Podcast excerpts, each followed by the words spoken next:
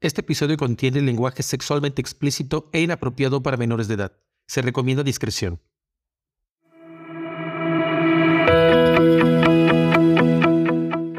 Hola, gracias por estar aquí en el podcast de Amor y otras bendiciones. Yo soy Renan Solís, sexólogo, psicólogo clínico y terapeuta holístico, y en este espacio estaré compartiendo contigo información sobre sexualidad humana, el amor y las relaciones de pareja, la psicología y un poco también sobre el mundo del alma, porque eres cuerpo, mente y espíritu. Disfruta tu estancia y gracias, gracias, gracias.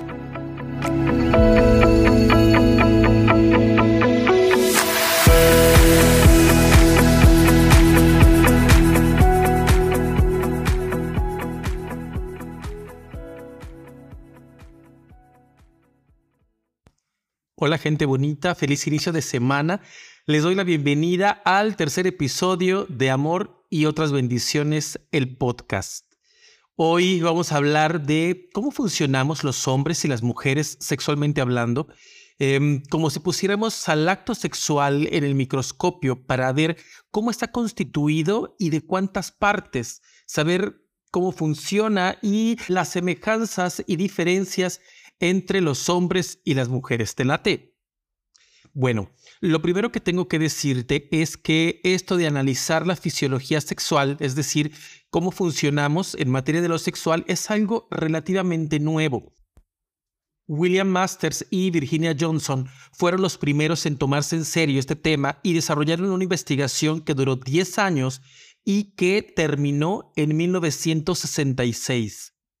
Ojo, 1966, o sea, 10 años antes de que yo nazca. Eso significa que mi mamá, mi papá, mis abuelos y tus abuelos no, no tenían nada de información de esto y es en ese entonces que comenzamos a contar con investigación científica que nos puede explicar nuestro funcionamiento sexual. Esto tiene aproximadamente 57 años. Cualquier persona que haya sido un niño, una niña, hace 57 años para arriba, estaba en el total desconocimiento de esto que hoy vamos a platicar, inclusive nosotros, porque a lo mejor tendrás 40 eh, o tendrás 30, pero esto no te lo enseñaron en el colegio. Entonces, es un poco lo que quiero compartir con ustedes em, el día de hoy. Masters y Johnson fueron los creadores de lo que hoy llamamos la respuesta sexual humana e incluso la representaron de manera gráfica. Para hacértelo más fácil, puedes ir a mi Instagram y a mi Facebook porque ahí te dejé ambas imágenes que te van a servir para entender un poquito de lo que vamos a charlar hoy. La respuesta sexual humana se compone por diferentes fases y esta información que nos regalaron Masters y Johnson la complementó el Instituto Mexicano de Sexología o el IMESEX para hacerlo más rápido. Y por ahí vamos a empezar por definir las diferentes fases de la respuesta sexual humana para irla entendiendo todos y todas juntas. ¿Te parece bien? Bueno, la primera fase es aquella que llamamos el estímulo sexual efectivo. Se le llama así a cualquier estímulo que provoque una respuesta sexual en ti, es decir, a todo aquello que te prende, te motiva sexualmente y que te lleva a la excitación. ¿Okay? Los estímulos sexuales efectivos pueden ser muy diferentes de persona a persona, pueden venir de afuera o pueden ser más bien internos. Si vienen de afuera, son entonces captados por tus sentidos. Y entonces hablo de esos estímulos que pueden ser un aroma o cierto tipo de tocamientos, palabras, sensaciones en el interior de tu boca, cierto tipo de prendas, etc. Ahora, que si vienen desde dentro, entonces hablamos de recuerdos, fantasías o todo lo que tu, todo lo que tu imaginación te regale. Algo importante que quiero decirte es que los estímulos sexuales efectivos pueden ser muy distintos de persona a persona y que tienen mucho que ver con la historia personal. Por ejemplo, si yo tuve un primer novio que le encantaba utilizar determinado perfume y durante todo el tiempo que yo estuve en esa relación, yo percibí y relacioné ese perfume con esa persona con quien a lo mejor tuve una vida sexual de lujo, ¿ok? Esa fragancia, ese olor puede hoy en día para mí constituir un estímulo sexual efectivo, ¿ok?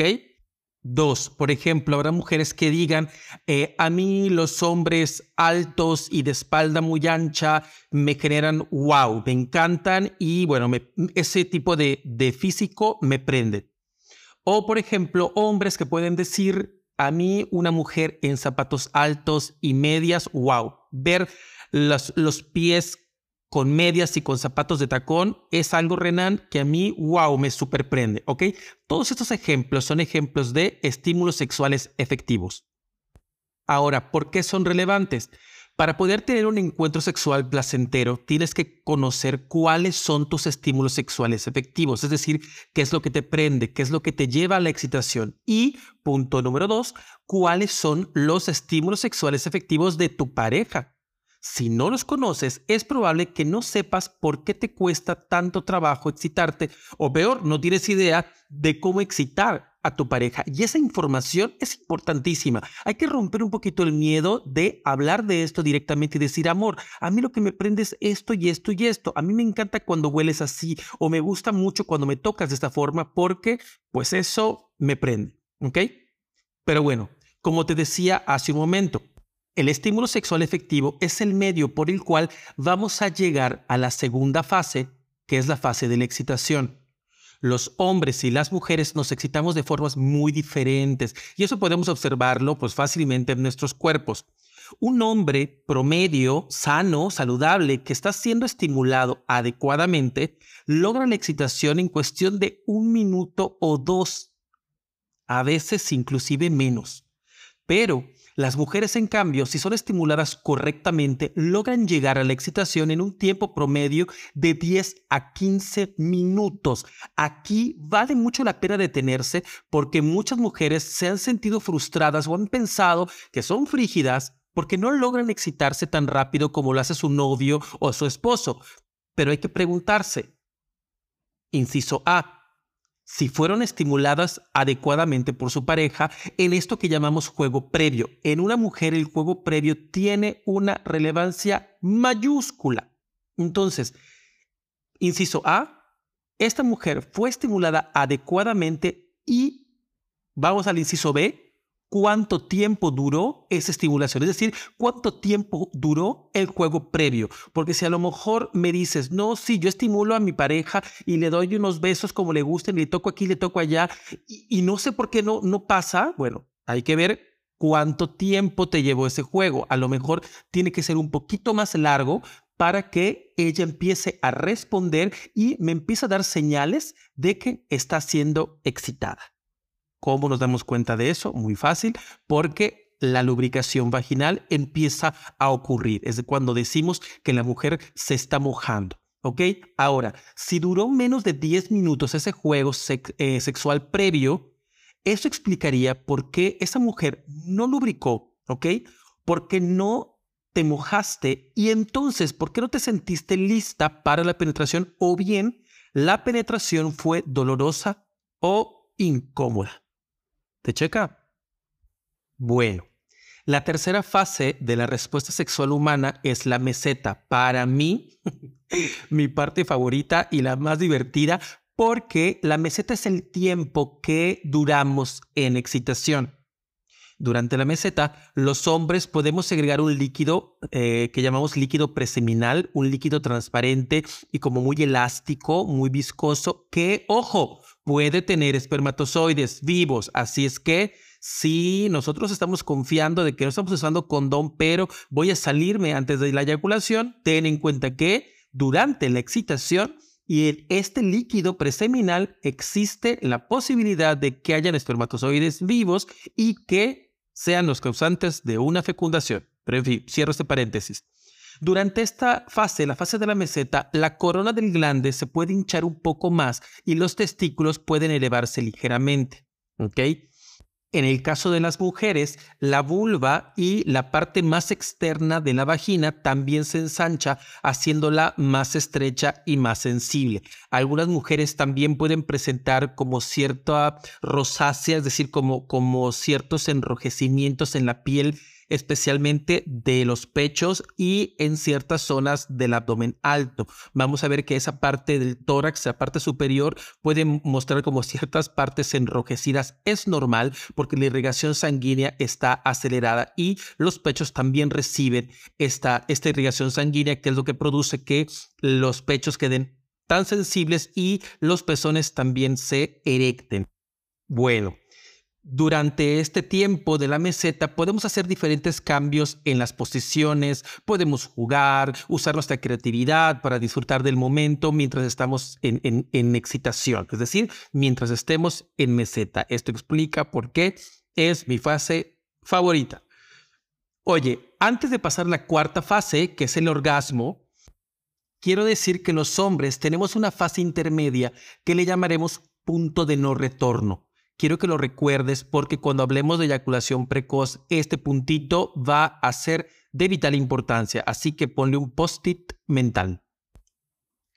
La cuarta fase es la fase del orgasmo y marca el fin de la meseta. El orgasmo se define como una sensación subjetiva de placer que puede venir acompañada por una eyaculación o no.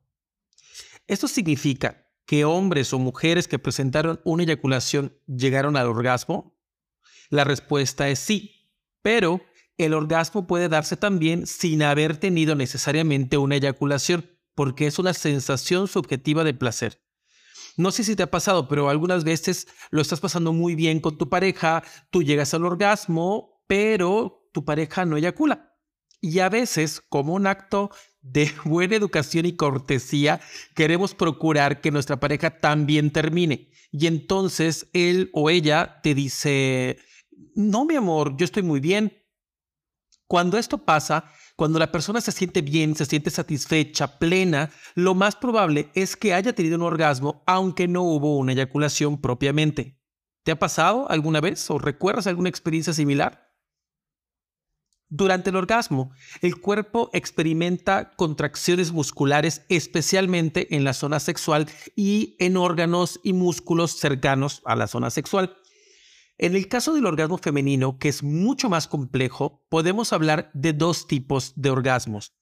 El orgasmo por estimulación del clítoris y el orgasmo vaginal.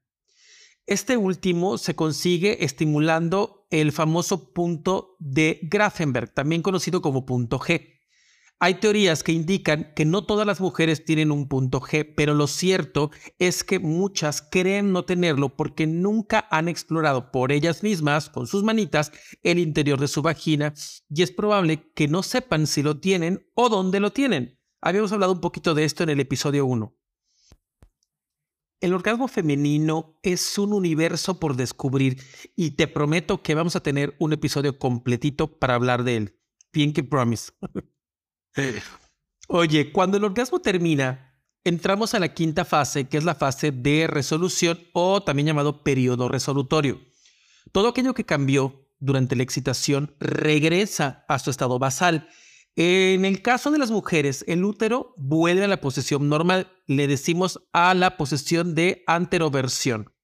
Eh, cuando la mujer se excita, el útero tiene una, una leve inclinación porque se prepara para recibir la penetración, ¿ok? Entonces, cuando estamos ya en este, en este periodo, que es el periodo resolutorio, ese movimiento interno se regresa a su estado original y, bueno, también la vagina y el clítoris regresan a su, a su tamaño habitual, así como los labios, tanto los mayores como los menores, y toda la vulva en general. Los hombres, en cambio, perdemos la erección y hacemos esto en dos fases o momentos. El primer momento es una pérdida rápida de la erección, pero parcial. La perdemos rápidamente, pero no por completo. Y un segundo momento que se da de una forma más lenta, pero que ya nos lleva a la flacidez total. Y de hecho también en este momento los testículos que se habían subido tantito retornan al escroto y cuelgan. Ahora, tanto hombres como mujeres, retomamos el ritmo cardíaco normal, la respiración vuelve a ser pausada y es probable que aparezca una fina capa de sudor por todo el cuerpo. Ay, es un momento para relajarse y para disfrutar de la cercanía de tu pareja, del abrazo, de los besos, de las caricias. O sea, caricias y besos que son como, como más tiernos que, que apasionados. Es un momento ideal para, para acurrucarnos.